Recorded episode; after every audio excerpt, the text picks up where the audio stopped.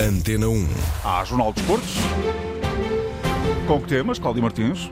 É preciso compreender o momento que vive Cristiano Ronaldo. Sai em defesa do capitão, um dos seus primeiros treinadores. Os adeptos portugueses no Qatar apontam o dedo à Federação Portuguesa de Futebol. Marrocos é sensação porque trabalhou para isso neste jornal a profissionalização do futebol dos Leões dos Atlas. Ainda a Taça da Liga e o regresso de Pepe, Otávio e Diogo Costa ao Olival. O guardião, aliás, foi eleito o melhor de outubro e novembro. Segunda-feira, dia 12, Jornal de Esporte com edição de Cláudio Martins. Quem não sente não é filho de boa gente, vem do Senegal. Palavras de empatia para com Cristiano Ronaldo, na voz de quem conheceu o jovem madeirense quando chegou à Academia do Sporting. O treinador Paulo Leitão esteve quase 20 anos na estrutura leonina, em três períodos temporais distintos, e privou com Cristiano Ronaldo. O treinador reconhece que o momento não é bom ao nível emocional para o capitão das esquinas. O Cristiano é também um ser humano, não é? E é um ser humano que com certeza tem sentimentos, tem emoções. Isto é evidente. E, portanto, o que me parece é que qual, qualquer indivíduo, qualquer atleta, qualquer praticante uh, e, e, qualquer jogador de futebol, uh, seja em que idade for, ficará sempre algo triste quando não joga, ok? Isso é a primeira coisa que, que se tem que dizer claramente. E, portanto, não se pode fazer de uma coisa que é normal um problema enormíssimo. Não, não se deve fazer isso. Por outro lado, e pensando também do ponto de vista do treinador, Paulo Leitão reconhece que Fernando Santos teve e tem em mãos uma tarefa ingrata. Não é fácil, não é? Este ajustamento, esta a liderança quando, quando se lida com jogadores que têm um impacto mediático tremendo tendo em conta que algumas das coisas que, que por aí se falaram foram verdade. Uma coisa é um jogador não jogar e naturalmente ficar zangado, chateado. Outra coisa é ultrapassar-se um determinado tipo de limite e é evidente que se o treinador tem que ter uma posição equilibrada, justa, perante um grupo de trabalho e que são adultos, não é? E que, portanto, fazem uma análise crítica a tudo aquilo que se possa ter ou não passado. Seja como for, Paulo Leitão, que treinou Cristiano Ronaldo nos eh, sub-15 do Sporting, reconhece que o avançado português já não tem as capacidades físicas que teve. Realmente uh, as coisas estão diferentes, que nós chamamos o envelhecimento, não é? E a perca de algumas capacidades, não é? É evidente que a idade pesa, mas há aqui outros fenómenos que podem contribuir. E o, e o, fenómeno emocional é, de facto, extraordinariamente importante. E precisamente nesse plano emocional, Paulo Leitão recorda, aliás, um episódio quando Cristiano Ronaldo era ainda um menino e que retrata o seu caráter ambicioso. Recordo-me perfeitamente disto. Tenho esta imagem e, e eu, uma das vezes, até lhe disse: Olha, tu já treinaste, já acabaste, agora tens que, tens que ir para a residência. Ele estava nessa altura na residência, nós tínhamos uma residência no estádio antigo José Alvalade, debaixo da bancada, e até lhe disse, pá, acabou, pá, vai-te embora. Quer dizer, não vale a pena treinar mais, não queres treinar mais. E, portanto, é evidente que ao, ao dizer-lhe isto, estou a querer com isso referir a capacidade que ele teve sempre de, de se esforçar até ao limite. Cristiano Ronaldo está agora num plano em que vai ter que tomar decisões quanto ao seu futuro, desde logo na escolha de um novo clube, com experiência no futebol saudita. Enquanto treinador, Paulo Leitão desaconselha a Arábia Saudita como destino para o capitão. Aqui ouvimos um dos primeiros treinadores de Cristiano Ronaldo, quando este saiu da Madeira para a formação do Sporting, Paulo Leitão, ouvido pelo jornalista Ricardo Pinheiro, sobre esse momento que vive o internacional português. Em relação a Fernando Santos e à sua continuidade ou não no comando da seleção nacional, continua em silêncio a Federação Portuguesa de Futebol. Ainda não foi feito qualquer balanço desta prestação de Portugal no Campeonato do Mundo por parte da direção eh, federativa, que é liderada por Fernando Gomes, nem há novidades quanto à continuidade de Fernando Santos à frente da equipa principal portuguesa. Recordo que Fernando Santos tem contrato até 2024, justamente até ao fim do próximo europeu, cuja fase final se vai realizar na Alemanha. A eliminação de Portugal Portugal neste Campeonato do Mundo gerou uma onda de desilusão entre os adeptos, mas há também muita frustração e críticas em relação à forma indiferente como foram tratados os portugueses no Qatar. É o que nos conta o jornalista Nuno Matos, enviado da Antena 1 a este Campeonato do Mundo e que por lá permanece. A seleção nacional já regressou a casa, mas no Qatar, a fan líder de Portugal revela que os adeptos estão magoados com a federação. Está tudo muito desapontado, muito triste de não termos tido qualquer aproximação durante todo este tempo de Mundial, que acho que devia, ter, devia ser uma coisa quase obrigatória, a federação ser mais calorosa com os fãs e termos uma aproximação maior com o grupo de trabalho ao qual estamos aqui para apoiar. Elizabeth Reis não tem dúvidas, a equipa das esquinas voltou as costas aos seus adeptos e nem os argumentos da federação conseguiram calar a revolta dos apoiantes de Portugal. Para mim isso é ridículo, não faz sentido nenhum. Acho que eles iam beneficiar 100% deste carinho direto com o público, nem que fosse 5, 10 minutos num treino, porta aberta, deixar os fãs entrar e depois de 5, 10 minutos estarmos ali todos aos gritos e todos felizes e contentes, íamos embora, todos contentes e os jogadores iam ficar com certeza com o coração cheio. Até eu mandar uma foto para os nossos grupos com o Cristiano a embarcar num, num jato privado e os outros jogadores a irem embora e não sei o quê, eles não descansavam com ainda conseguimos, ainda conseguimos dizer-lhes que gostamos de os ver cá, ainda conseguimos uh, dizer-lhes que não faz mal, ainda conseguimos lhe dar os parabéns. Elizabeth Reis explicou ainda o que pode ter levado à ausência de adeptos portugueses nas bancadas dos estádios do Campeonato do Mundo no Qatar. Aquela campanha injusta nos mídias contribuiu para muitas pessoas não virem terem perdido um espetáculo de um mundial, porque toda a gente que vai, toda não há uma pessoa que não diga Elizabeth, isto não tem nada a ver com o que é que era falado nos mídias e está a ser espetacular. A revolta dos adeptos portugueses na voz da sua fan líder.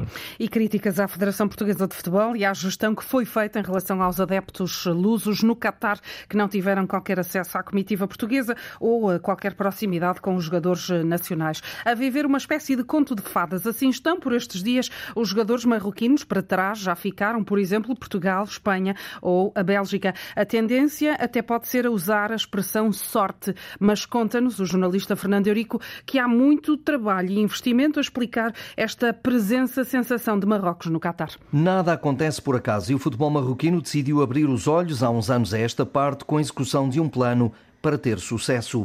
As equipas campeãs de África, tanto no masculino como no feminino, são marroquinas. A seleção feminina qualificou-se também pela primeira vez para um campeonato do mundo. Há três anos, a Federação decidiu investir perto de 70 milhões de euros ao construir o complexo Mohamed VI em Rabat, com 30 hectares, um dos maiores do planeta e, claro, com infraestruturas super modernas. Acomoda a seleção principal, mas pode albergar em simultâneo equipas de sub-23 a sub-17 com 400 quartos espalhados pelo complexo. Conta com oito campos relevados, quatro naturais, restaurante, cinema, que serve de auditório, piscina olímpica, além de um campo de futebol de praia e pavilhão para futsal e, claro, um centro médico de última geração, que tem técnicos que vão desde a gestão do stress à crioterapia. Tudo rentabilizado com a aposta certa nos recursos humanos. Marrocos não quer entrar mais em aventuras. Preferiu apostar em quem conhece e tem sucesso no país. O Alid Regragui, que até tem origens francesas e conhece igualmente, como poucos, a mentalidade europeia. Como noutros tempos, parece colocada de lado a ideia de Marrocos voltar a contratar treinadores com nome feito, mas que apenas tentavam obter resultados em fases finais. Este Mundial do Qatar já triplicou o valor de mercado à maioria dos convocados e já ninguém duvida que vão ser os leões do Atlas a agitar os próximos mercados futebolísticos. Fernando Eurico, uma espécie de perfil desta seleção de Marrocos, que já fez história no Mundial e continua a dar cartas. Vai jogar na quarta-feira com a França à procura de um lugar na final do Campeonato do Mundo. A companhia aérea marroquina, a Royal Air Maroc, reforçou a oferta de voos para o Qatar. Tem mais 30 voos previstos para que os adeptos marroquinos consigam chegar a tempo desse jogo que vale o acesso à final do Campeonato do Mundo. Do lado gaulês há duas preocupações. Hoje não treinaram Chouameni e também o Pamecano. A Federação Francesa não deu qualquer explicação para estas ausências, mas diz o jornal Equipe que o Pamecano está com problemas de garganta e que Chouameni recupera de um traumatismo na sequência de uma pancada sofrida no jogo com a Inglaterra nos quartos de final. Com o propósito de chegarem ao jogo do título para lá deste encontro entre França e Marrocos, é já amanhã que se encontram a Argentina e a Croácia. O jogo é às 7 da tarde no estádio Lusail. O árbitro italiano Daniele Orsato foi o designado pela FIFA para dirigir o encontro, esta primeira meia-final do Campeonato do Mundo de Futebol. Um Mundial que fica para a história por ter sido o primeiro realizado no mundo árabe. O jornalista Paulo Sérgio esteve à conversa com um português que está no Catar desde 2010, jogou o Mundial pela seleção da casa, é agora um espectador deste Campeonato do Mundo. A cara dele está um pouco por toda a cidade de Doha, em gigantescos outdoors de uma empresa de telecomunicações. Pedro Correia, nascido em Ney Martins, é internacional pelo Catar e jogou o Campeonato do Mundo. Epá, eu não digo que sou uma estrela, sou apenas um jogador que conseguiu alcançar os sonhos e as pessoas admiram o meu trabalho dentro de campo e fora de campo. A história deste lateral direito começou há 13 anos quando jogava no Aljustralense do Campeonato de Portugal. eu não sabia o que era o Qatar, ninguém conhecia o Qatar naquela altura. Daí a ser chamado à equipa principal foi um pequeno passo. O profissional da equipa A tinha que sair para jogar e o treinador estava precisando de mim naquela altura, graças a Deus consegui jogar. Seguiu-se o Alçado, onde ainda está, e a seleção Qatari. Passados uns anos também me convocaram para jogar pela seleção e depois eu olhei para o, para o futuro e vi que era uma oportunidade de jogar o Mundial. Aceitei, claro. Mais complicado foi quando teve de defrontar a equipa de Portugal. Quando eu ouvi o hino nacional, até fiquei arrepiado, fiquei olhando, ainda assim a minha família toda estava na bancada ver o jogo e foi uma emoção muito, muito forte. Quase que chorei, né? mas graças a Deus consegui conter as lágrimas. Pedro Rorô, como também é conhecido, não se vê a deixar o Qatar. O futuro passa por aqui ele e a família estão completamente integrados. É uma coisa que eu já, para mim já é uma coisa normal, ver, ver eles a rezar, parar o treino para eles rezarem e respeitar o Ramadão, respeitar a reza, para mim é uma coisa já normal. Mais complicado é falar o árabe. Não falo muita coisa, mas eu entender, eu entendo muito, muito, muito. Falar para mim fica um pouco mais difícil porque ler, não consigo ler porque as letras são complicadas. Sobre a prestação da seleção Qatar e no Mundial que organizaram, as coisas não correram bem mas daqui a quatro anos, no Mundial da América do Norte, há mais.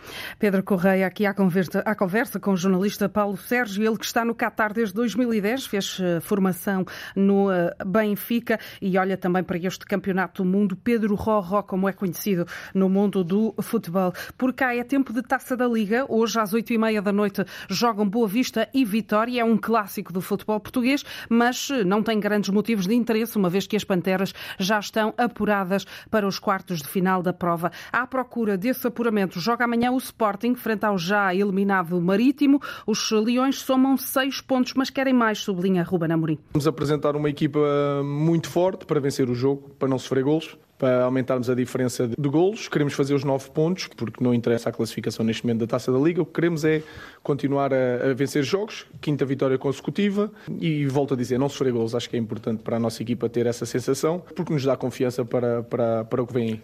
O que vem aí é, por exemplo, a reabertura do mercado já em janeiro. Ruben Amorim olha para as opções que tem no plantel, sobretudo para o eixo da defesa e assume que falta um central destro. Uh, o único problema que eu vejo no, no setor defensivo é o pé direito o facto de serem todos escardinos, e isso limita-nos um pouco aí, porque temos o Neto e o Sanjusto, que, que eram os dois pensados para a direita, estão lesionados e, e têm tido problemas físicos ao longo, ao longo da época. Portanto, o Marçal está preparado. O lado direito, o pé direito, faz-nos diferença na forma como, cada vez mais na forma como jogamos. Portanto, as duas coisas. Podemos pensar nas duas coisas. Não falo em reforçar o lado direito neste momento. Digo apenas é que o Marçal não muda muito no nosso pensamento, porque o Marçal é de pé esquerdo, no meio, está preparado para jogar, é mais uma alternativa piscar de olho de Ruben Amorim ao mercado de janeiro. Para o jogo de amanhã, já se sabe, não estão Luís Neto, também eh, Jeremias Santos e Daniel Bragança. O Sporting eh, recebe o Marítimo às 8h45 da noite. Basta o empate para que os Leões sigam para os quartos de final. À mesma hora, neste grupo B, o Rio Ave mede forças com o Farense. O Futebol Clube do Porto joga nesta taça da Liga na sexta-feira no Dragão. Procura precisamente esse apuramento para os quartos de final. De final. Defronta o Vizela às 8 h meia da noite. Regressados ontem do Catar, hoje no Olival, já estiveram os internacionais portugueses Pepe Otávio e Diogo Costa. O guarda-redes soube, aliás, hoje mesmo, que foi eleito o melhor guarda-redes dos meses de outubro e novembro. Levou a melhor sobre Vlaco Dimos do Benfica e Ricardo Batista do Casa Pia. Morreu aos 87 anos o antigo basquetebolista Hermínio Barreto, referência do Sporting, foi também selecionador nacional, quer o Sporting, quer também o Comitê Olímpico de Portugal manifestaram eh, ao longo da tarde pesar pela morte do antigo basquetebolista e uh, treinador. Os Leões destacam a devoção ao emblema verde e branco. O Comitê Olímpico lembra o contributo pedagógico do ex-jogador e treinador, que foi também professor universitário. E fechamos este jornal com voleibol. Hoje encerra-se a primeira jornada da série dos primeiros do Campeonato Nacional de Vôlei, Derby, a partir das nove da noite, a Académica de Espinho defronta os Muris. Cláudia Martins com o Jornal do Desporto na Antena 1 e RDP África. Atualidade em permanência na internet em desporto.rtp.pt.